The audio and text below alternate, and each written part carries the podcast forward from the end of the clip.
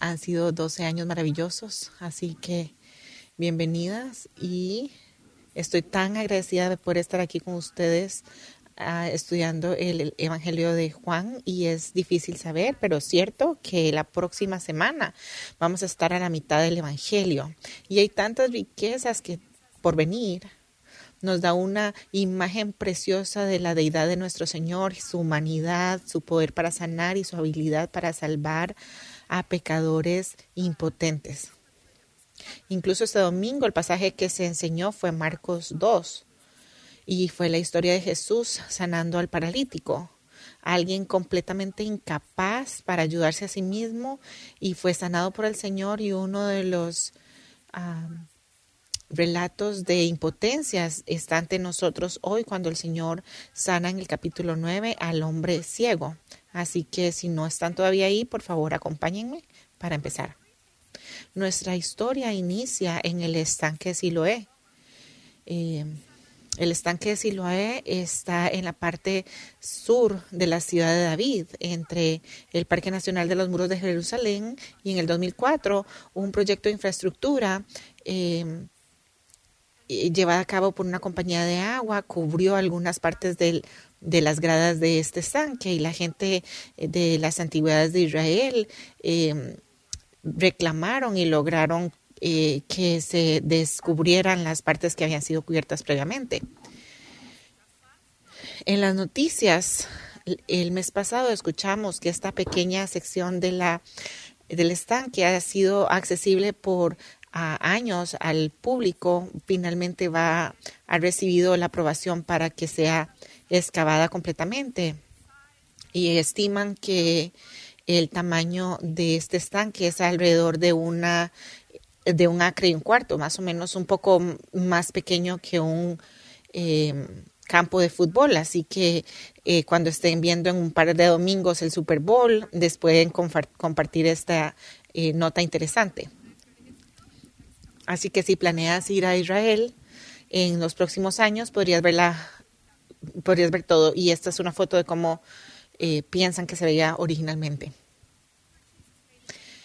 La semana pasada vimos el pasaje de, Juan 8, donde Jesús dice otra de sus declaraciones de yo soy.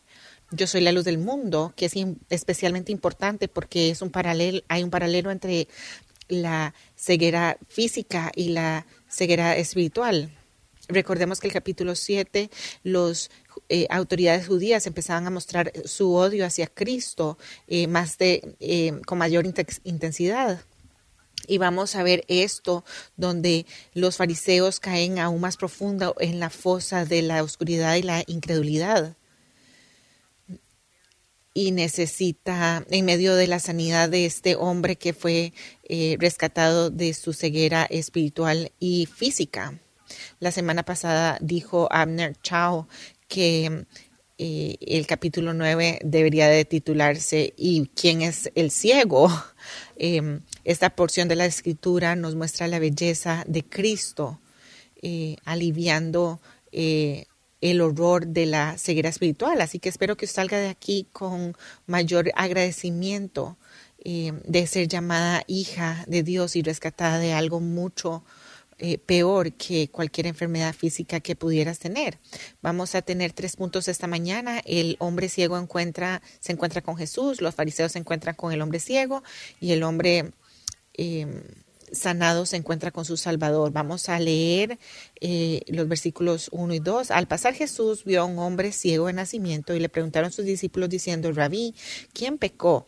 este o sus padres para que haya nacido ciego. Así que la pregunta que hacen los discípulos es una pregunta teológica. Ellos asuman que la causa del sufrimiento de este hombre era el pecado y esa era una creencia común. Algunas veces esto es cierto, pero no siempre. Por, ejemplo, vimos eh, el año pasado en el libro de números, cuando Miriam eh, tuvo lepra porque desafió la autoridad de, Moisés y Dios eh, le dio esta enfermedad física. Incluso en el Evangelio de Juan, en el capítulo 5, Jesús advierte al hombre que en el estanque de Bethesda que no pecara más para que no le viniera algo peor. Así que notemos algo que ellos específicamente preguntan acerca de él o su padre. Quizá estaban pensando en Éxodo 25, yo soy Jehová tu Dios, fuerte, celoso, que visito la maldad de los padres sobre los hijos hasta la tercera y cuarta generación de los que me aborrecen. Y la forma en la que debíamos de entender este versículo es la, cómo la generación malvada sangra hacia la siguiente generación y así sucesivamente todos hemos experimentado el desborde del pecado de otros y otros experimentan el desborde de nuestro pecado. Así que la pregunta aquí no está, no, no carece de mérito. En el versículo 3 Jesús responde, no es que pecó este ni sus padres, sino para que las obras de Dios se manifestasen en él. Así que claro que todos pecaron, todos nacimos en pecado. Al fin y al cabo, todos los problemas físicos son resultados de la caída y por resultado del pecado, pero Jesús está diciendo que este caso particular de ceguera no fue por causa del pecado. Un comentador dice, culpar una deshabilidad específica, pecado específico cometido por una persona específica, va más allá de nuestra habilidad o autoridad. Solo Dios sabe para su propio propósito y gloria el por qué Él permite deformidades como se evidencia aquí. Cuando Moisés le, le dice, cuando el Señor le dice a Moisés que vaya ante el faraón, recuerdan que eh, Moisés tenía un montón de excusas y estaba dudoso delante, delante, delante del Señor. En Éxodo 4:11 el Señor le dijo ¿Quién dio boca al hombre? ¿O quién hizo al, al, mudo o al sordo, al que ve o al ciego? ¿No soy yo, Jehová? Así que puedes aplicar esto en un punto general de cómo Dios nos hizo a cada uno de nosotros. Nosotros algunas, veces, algunas veces luchamos en la forma en la que Dios nos hizo físicamente, emocionalmente, eh, tus hijos podrían incluso quejarse de esto, pero recuerdan lo que David dijo, tú creaste mis entrañas y esta palabra no solamente se refiere a la creación física, sino también a la personalidad y a las capacidades mentales. Eh, eres de la forma que eres porque Dios te hizo exactamente así. Es una, un asunto de confiar en Dios. Em, de la forma en la que Él nos hizo, incluso con nuestras deshabilidades. Jerry Bridges, el autor del libro Confiando en Dios, dijo, él tiene un capítulo maravilloso sobre confiar en el Señor por quien eres. Y él dice, ¿te creó con un impedimento incurable del habla? Lo hizo porque esa enfermedad en particular te hace apto de manera única para la vida que Él ha planeado para ti. El mismo Jerry Bridges no tiene percepción de profundidad, tiene una condición llamada visión monocular, eh, lo que significa que no tiene profundidad en su visión, no tiene una visión binocular.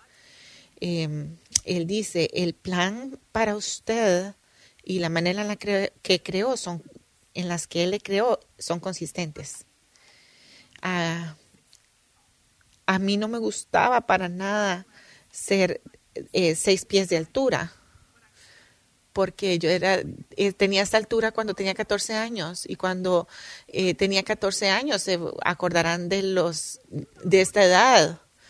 A los 14 tú no quieres que todo el mundo te vea, así que cuando estaba en el en la preparatoria, yo no crecí en una iglesia cristiana, entonces no me gustaba para nada ser tan alta. Pero ¿saben qué? Puedo alcanzar la, el estante alto en, las, en, en los supermercados, así que. Estoy convencida de que el Señor me creó de este tamaño porque así puedo consumir el chocolate que quiero en poco tiempo porque puedo alcanzarlo sin ningún problema. Así que ya hice la paz con ese asunto. Ahora, podemos decir, ¿por qué no me hizo el Señor así? Por su propósito. Así que en la historia que tenemos, el Señor va a usar em, la deshabilidad de este hombre para mostrar la gloria del Señor. Así que eh, Juan 9:4 dice, me es necesario hacer las obras del que me envió, entre tanto que el día dura, la noche viene cuando nadie puede trabajar. Así que Jesús solamente tiene eh, un periodo de tiempo corto para cumplir su misión. La noche ya viene y es una referencia a su muerte. Eh, cuando sea que eh, yo estudio, siempre hay una sección que resuena conmigo por alguna razón. En este capítulo, este verso así me ha estado persiguiendo el Señor sabía que solo tenía tres años, así que Él redimía su tiempo de manera diligente y siempre llevaba a cabo la obra que el Padre le había dado a hacer. Y puedes ver este tema. J.C. Ryle en su em, en sus pensamientos expositivos de Juan eh, nos dice esto dice que la vida que nosotros vivimos ahora en la carne em, es, es, es, el hoy que tenemos, que tengamos cuidado de hacerlo bien para la gloria de Dios, para nuestras, y invertir en nuestras almas. Que tengamos, practiquemos nuestra salvación con temor y temblor ahora que, que el día se llama hoy. Oremos, leamos, escuchemos la palabra de Dios, hagamos bien a nuestra generación como hombres que nunca olvidan que la noche ya viene. Nuestro tiempo es corto. La, luz del día se irá pronto. Las oportunidades que perdimos nunca las vamos a recuperar. Así que resistamos eh, la procrastinación eh, como resistiríamos al diablo cualquier cosa que el Señor te ha dado para hacer, el trabajo, amar a tu esposo, servir a tus hijos, hazlo con todas tus fuerzas, porque la noche viene donde ningún hombre puede trabajar. Así que los discípulos ahora recuerdan y le preguntan al Señor, ¿quién pecó? ¿El hombre ciego o sus padres? Y Jesús les le, dice, eh, el Señor cambia el enfoque de la causa de su ceguera a su habilidad para, para sanar a esta alma indefensa. Luego tenemos el relato de lo que pasa. El Señor mezcla su saliva eh, y hace un lodo, lo untó en, sus, en los ojos y le dice que se vaya a lavar al estanque Siloé y él va y lo hace. Luego las personas se quedan pensando, ¿era el hombre ciego o no lo era? ¿Y quién es este? Y en el versículo 12 le dicen, eh, ¿dónde está él? Y él dijo, no sé. Así que nuestro próximo punto es, eh, los fariseos se encuentran con el hombre ciego. El versículo 13 en adelante dice que llevaron al hombre ciego ante los fariseos. Y dice, y era los fariseos, a ver, el 13, llevaron ante los fariseos al que había sido ciego, y era el día de reposo cuando Jesús había hecho lodo y le había abierto los ojos. Volvieron pues a preguntarle también los fariseos cómo había recibido la vista. Él les dijo, me puso lodo sobre los ojos, me la ve y veo. Entonces algunos de los fariseos decían, este hombre no procede de Dios porque no guarda el día de reposo. Y otros decían, ¿cómo puede un hombre pecador hacer estas señales y había disensión entre ellos. Él sanó en, en, el día de reposo. ¿Se acuerdan que en Mateo 12, cuando él sanó al hombre de la mano seca, los fariseos se quejaron porque no era eh, eh, legal sanar en un, en un día de reposo. Y el Señor les dice, ¿no sacarían ustedes a una oveja, oveja de, una zanja en el día de reposo? Y dice, por supuesto que lo harían. Entonces, en el versículo 12 de Mateo dice, por, por consiguiente, es lícito hacer el bien en los días de reposo. En, en Lucas 6:36 se le dice, sed pues misericordiosos como también vuestro Padre es misericordioso. Estos hombres no estaban mostrando compasión hacia el hombre ciego. Así que la multitud estaba dividida de cómo procesar esto. Un grupo decía, este hombre no es de Dios, porque, y otro, otro grupo decía, eh, con más sentido se preguntaban, eh, ¿quién podría hacer estas señales si no viene el Señor? En el versículo 17 dice, entonces volvieron a decirle al ciego, ¿qué dices tú del que te abrió los ojos? Y le dijo, que es profeta. Recuerdan que esto también dijo la mujer en la, en la fuente. En Juan 19 ella dice lo mismo, él es un profeta y ahí empezó el proceso para creer y el hombre sanado va a comenzar a llegar a la misma conclusión. Y se paró frente a los líderes con denuedo en el versículo 18, pero los judíos no creían que él había sido ciego y que había recibido la vista hasta que llamaron a los padres del que había, sido, ah, del que había recibido la vista. Es tan interesante que en lugar de ser abrazado como profeta, él es procesado como un criminal. Te agitas con una respuesta irrazonable, uh, irracional ante este milagro tan maravilloso. Pensemos de toda esta sección como la incredulidad investiga un milagro.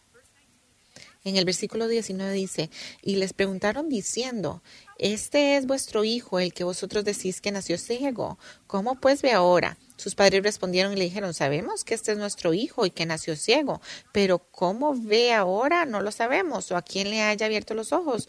Nosotros tampoco lo sabemos. ¿Edad tiene? Pregúntenle a él y él le hablará por sí mismo. Esto dijeron sus padres porque tenían miedo de los judíos, por cuanto los judíos ya habían acordado que si alguno confesase que Jesús era el Mesías, fuera expulsado de la sinagoga. Por eso dijeron sus padres, ¿edad tiene? Pregúntele a él. Sus padres estaban eh, temerosos de perder su posición, eh, según el relato de los judíos. Era una gran pérdida social de relaciones de negocios, sin mencionar que estaban eh, bloqueados de cualquier privilegio religioso. Ese era un gran golpe terrible a la familia. En Isaías 51:7, oídme los que conocéis justicia, pueblo en cuyo corazón está mi ley. No temáis afrenta de hombre, ni desmayéis por sus ultrajes. Yo, yo soy vuestro consolador. ¿Quién eres tú para que tengas temor del hombre? que es mortal y del Hijo del Hombre, que es como heno, y ya te has olvidado de Jehová tu Hacedor, que extendió los cielos y fundó la tierra, y todo lo que todo el día temiste continuamente del furor, del furor que te aflige cuando se disponía para destruir. Pero ¿en dónde está el furor del que aflige? Qué importan los hombres que van a terminar en una tumba. Aquí Jesús eh, le muestra eh, compasión y clemencia a este hombre al sanar, a esta familia, al sanar a su hijo, y ellos ni siquiera pudieron darle crédito. Actuaron eh, con sus conciencias y su entendimiento de lo que era cierto. El temor del hombre pondrá lazo, mas el que confía en Jehová será exaltado. Proverbios 29, 25. Y hay muchos ejemplos de esto en las escrituras.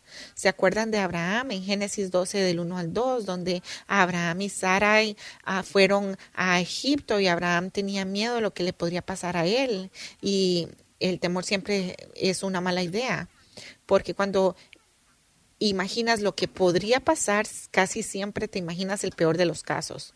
Él temía que los egipcios vieran a su mujer que era bonita y que lo mataron a él para tenerla a ella, pero este, este tipo de temor em, nace de ya sea de la idea de que Dios no me va a ayudar o de que no puede ayudarme y que yo tengo que solucionar esto por mí misma.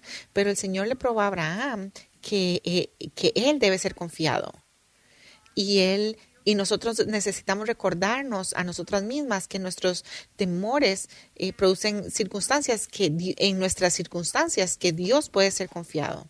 Hay un dicho muy famoso que dice habla la verdad y avergüenza al diablo. A mí me encanta esto.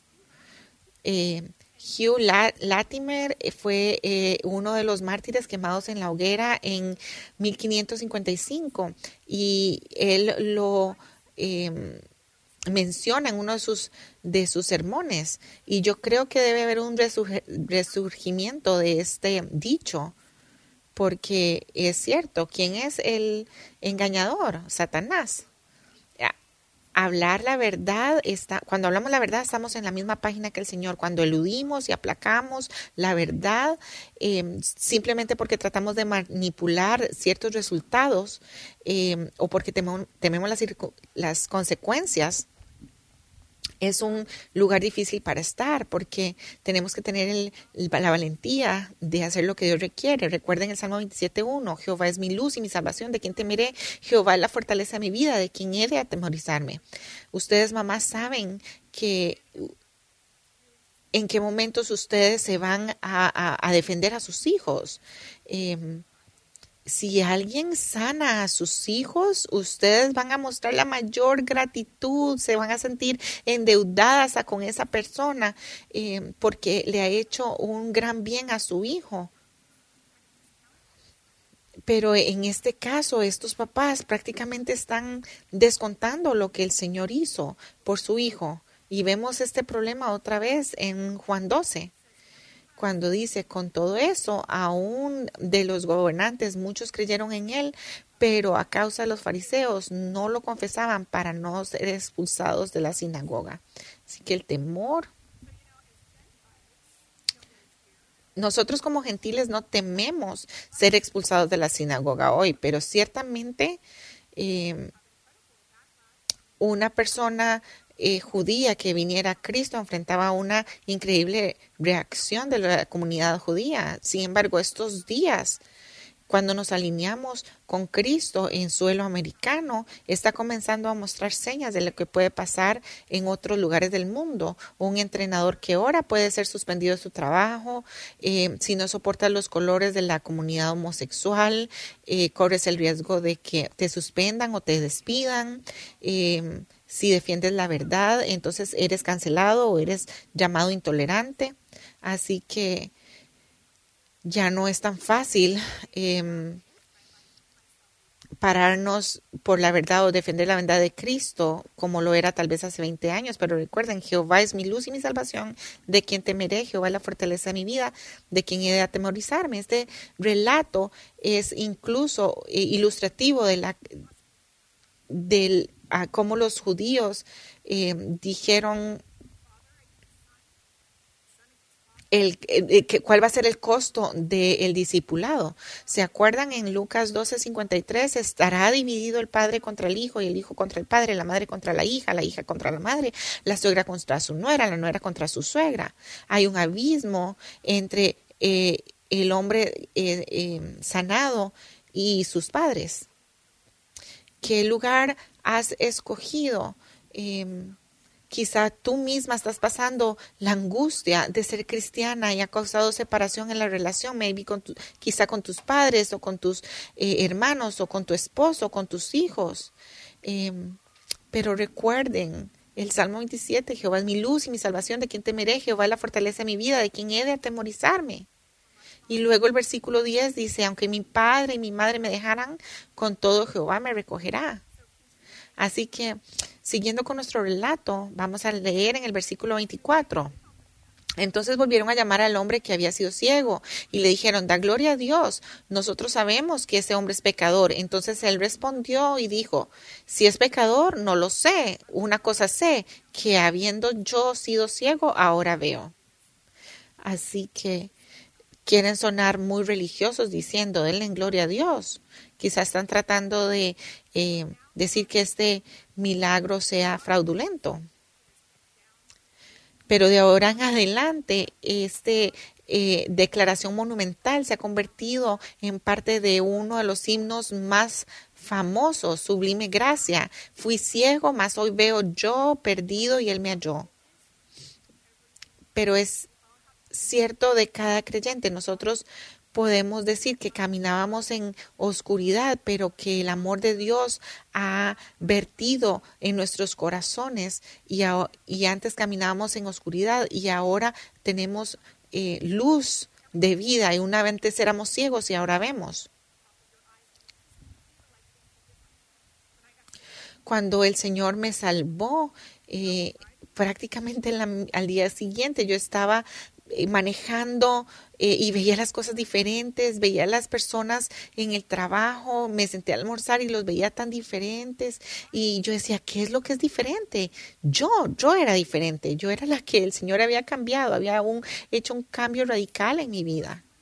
Ahora, en el versículo 26 dice, le volvieron a decir, ¿qué te hizo? ¿Cómo te abrió los ojos? Y él respondió, ya os lo he dicho y no habéis querido oír. ¿Por qué lo queréis oír otra vez? ¿Queréis también vosotros haceros sus discípulos? Y le injuriaron y dijeron, tú eres su discípulo, pero nosotros, discípulos de Moisés, somos. Nosotros sabemos que Dios ha hablado a Moisés, pero respecto a ese no sabemos de dónde sea. Respondió el hombre y le dijo, pues eso es lo maravilloso, que vosotros no sepáis de dónde sea. Y a mí me abrió los ojos. Ellos lo injuriaron. Piensen sobre esto. Era un hombre en contra, quién sabe cuántos fariseos enojados que estaban frente a él. Se amontonaron. Ellos le dijeron, nosotros somos de la línea original de Moisés. Em, ellos le dicen, venimos de nuestro padre Abraham, como dijeron en el capítulo anterior. Y ah, le dicen, pero ¿Cuál era su estimación de Jesús hasta este punto? Que tiene un demonio que es loco y que es insignificante, y que es blasfemo. Es un asunto terrible. Así que eh, en Juan 5:45 Jesús dice, no penséis que yo voy a acusaros delante del Padre, hay quien os acusa, Moisés es quien a quien tenéis en quien tenéis vuestra esperanza, porque si creyereis a Moisés me creerías a mí, porque él de mí escribió él. Así que eh, ahora es, este hombre sanado está completamente comprometido en este debate. Cuando llegas al cielo, tengo un sistema.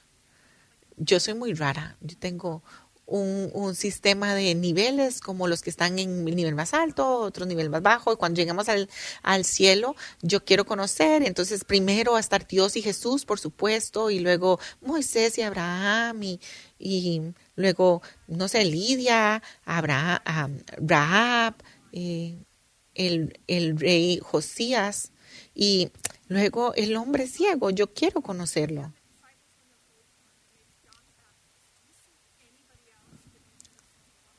Le, vos eh, has visto hasta el momento que eh, Juan el Bautista les dice en la cara lo que tiene que decirle, Jesús les dice en la cara, pero eh, este hombre ciego les dice con gran sagacidad lo que tienen que, que escuchar. Y él no solamente es audaz, sino también intrépido. Las personas pueden refutar tu presentación del Evangelio y la veracidad de la palabra de Dios, los argumentos de la existencia de Dios, pero no pueden argumentar tu experiencia personal. No significa que no le puedes dar la verdad del Evangelio, claro que sí, pero siempre tienes una salida en la conversación porque siempre puedes contarle lo que el Señor ha hecho por ti. Así que el regalo de la vista hizo a este hombre imparable ante las respuestas a los fariseos. Y, es, y el regalo de salvación que nos ha sido dado debe a nosotros hacernos audaces e imparables. Si realmente consideramos cómo, eh, qué tan ciegos estábamos y qué tan impotentes éramos em, y cómo el Señor nos sanó espiritualmente si nosotros hubiéramos estado físicamente ciegos y ahora vemos, o si nos sucede algo maravilloso como que teníamos cáncer y ahora ya no tenemos, o tuvimos una cirugía y fue exitosa, le vamos a decir a todo el mundo, ¿verdad? Les vamos a contar pero a veces eh, nos quedamos cortas cuando les decimos a las personas, como antes éramos pecadoras y el Señor nos salvó, como siendo pecadoras el Señor nos salvó.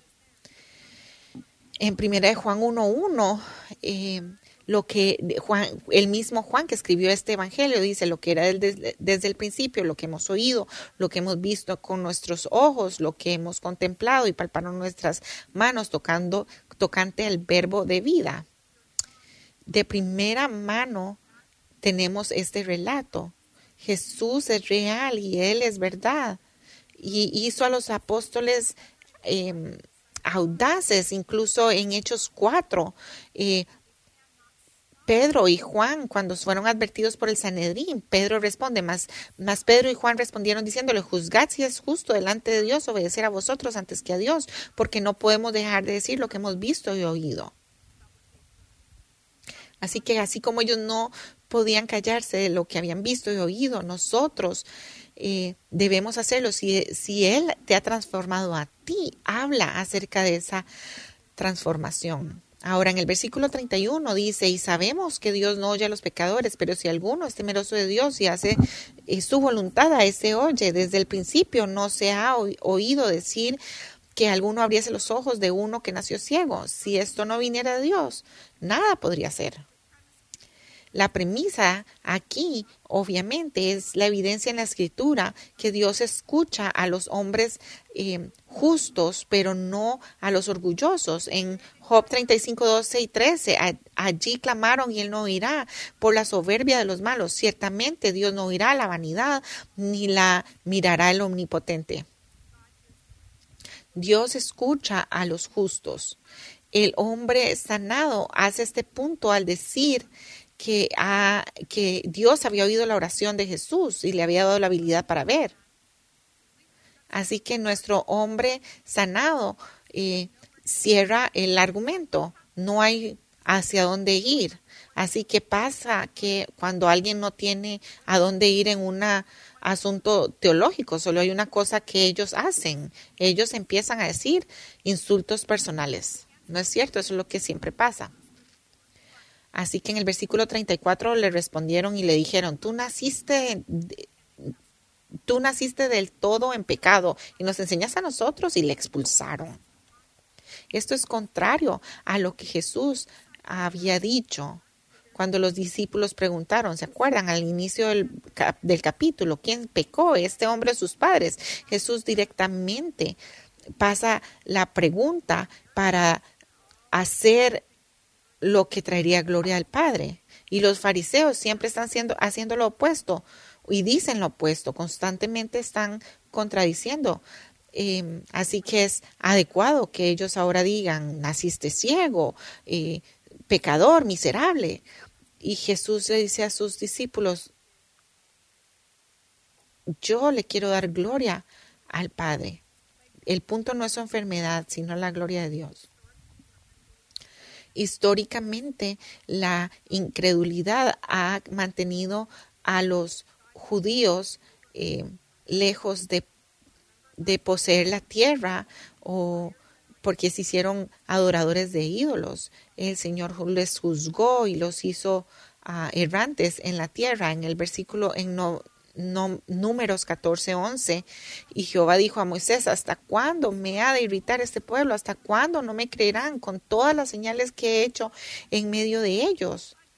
El Señor les dio 40 años como errantes, como consecuencia. Hemos visto a Jesús alimentar a los cinco mil y muchos no creyeron aún así, ni siquiera sus hermanos.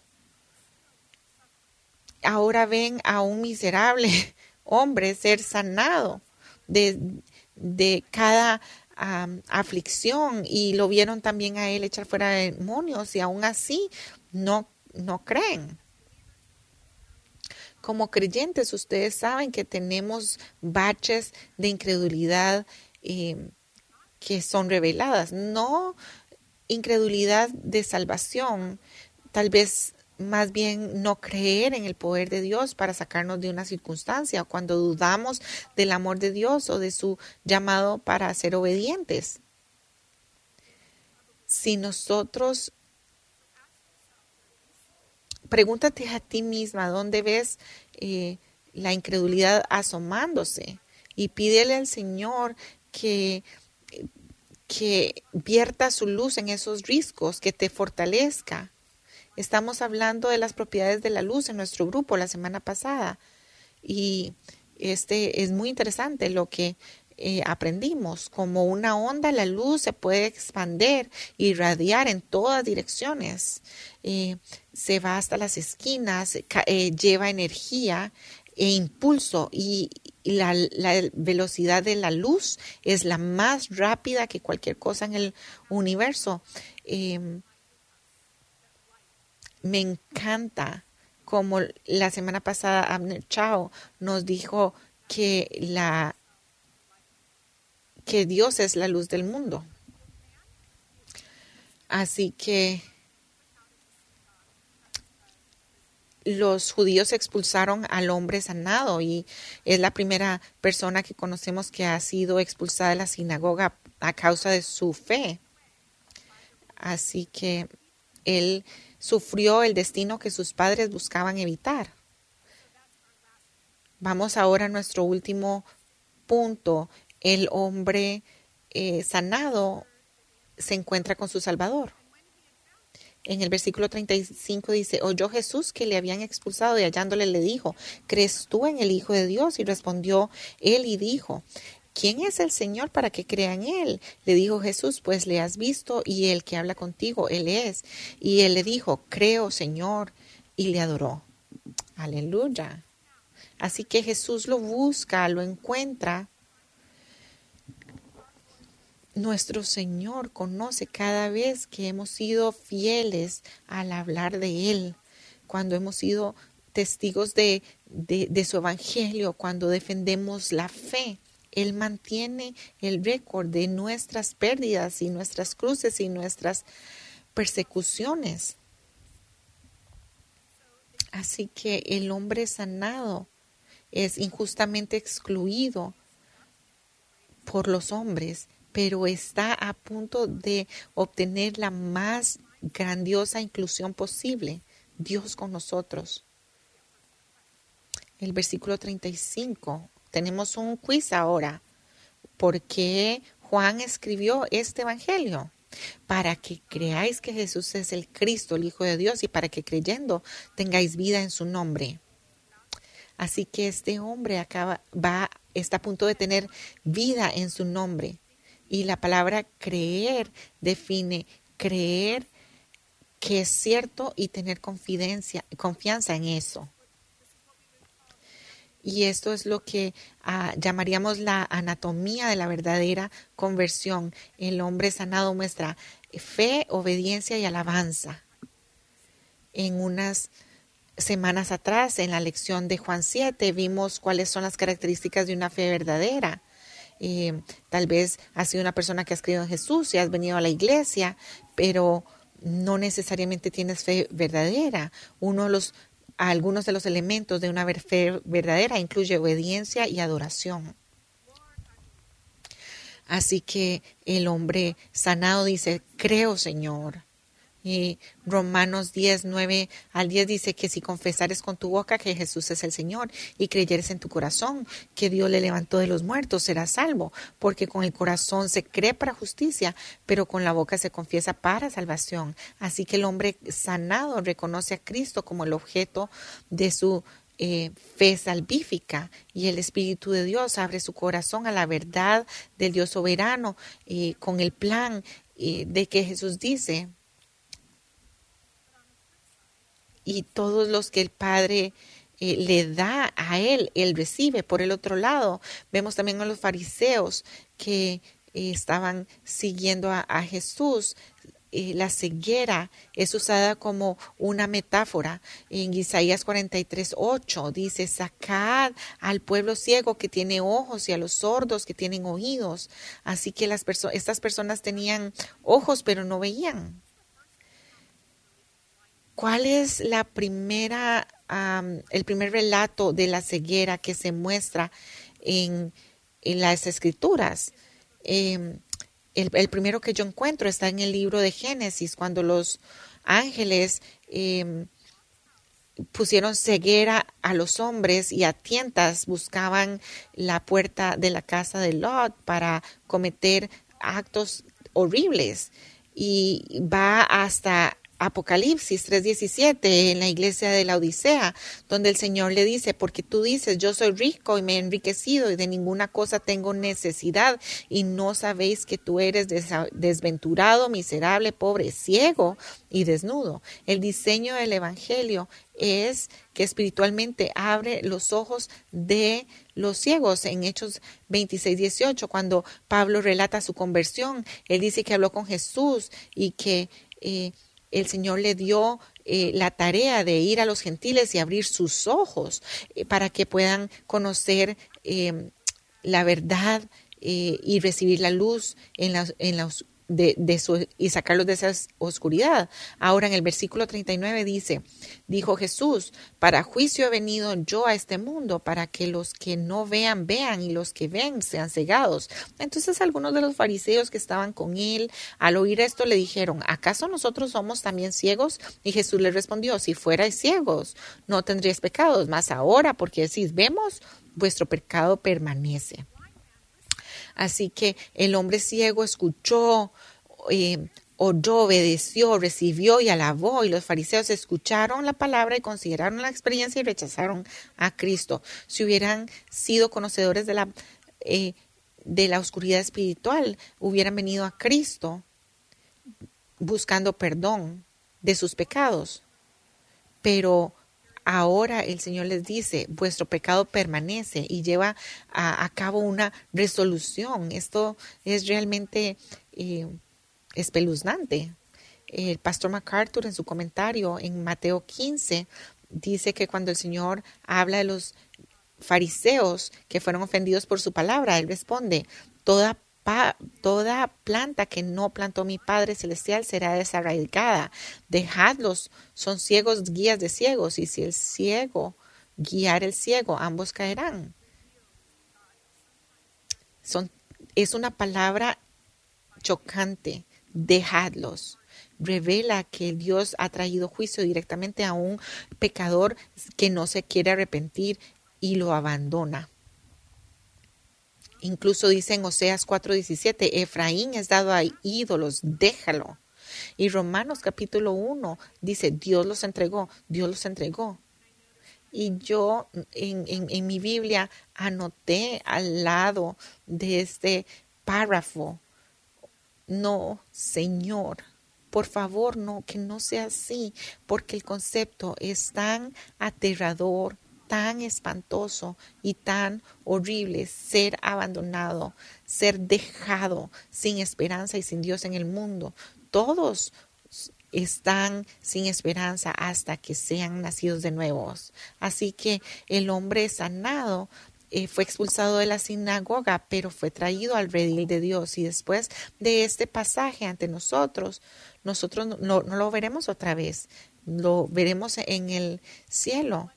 Y un comentador dice, esperamos que él haya sido capaz de ganar a sus padres temerosos para el Señor. Y sí, estamos esperanzados, ¿no es cierto? Y quizá tú estás aquí esta mañana eh, con temor como los padres del hombre ciego y no quieres eh, comprometer tu vida al Señor porque te puede costar como a los fariseos pero hoy has escuchado las palabras de Dios de la Biblia que te llama a escuchar, a obedecer y alabarlo y Él te va a llenar con su luz maravillosa. Ora para que el Señor remueva tu ceguera. En el Salmo 13.3, mira, respóndeme, oh Jehová mío, alumbra mis ojos para que no duerma de muerte.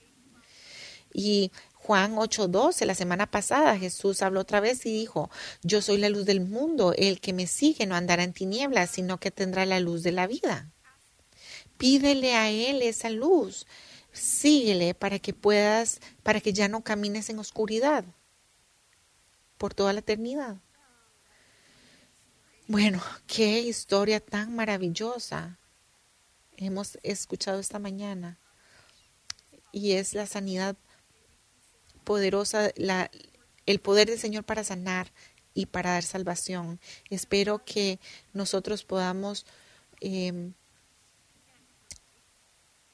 estar agradecidos con esta historia de que el Señor te ha rescatado de tu ceguera espiritual. Tal vez no te dabas cuenta la profundidad de tu ceguera hasta que somos alumbrados con la luz de Cristo y no nos damos cuenta de nuestra condición espiritual hasta que Él nos rescate. Y la próxima semana en Juan 10 vamos a hablar más acerca de este rescate cuando el Señor habla de ser el buen pastor.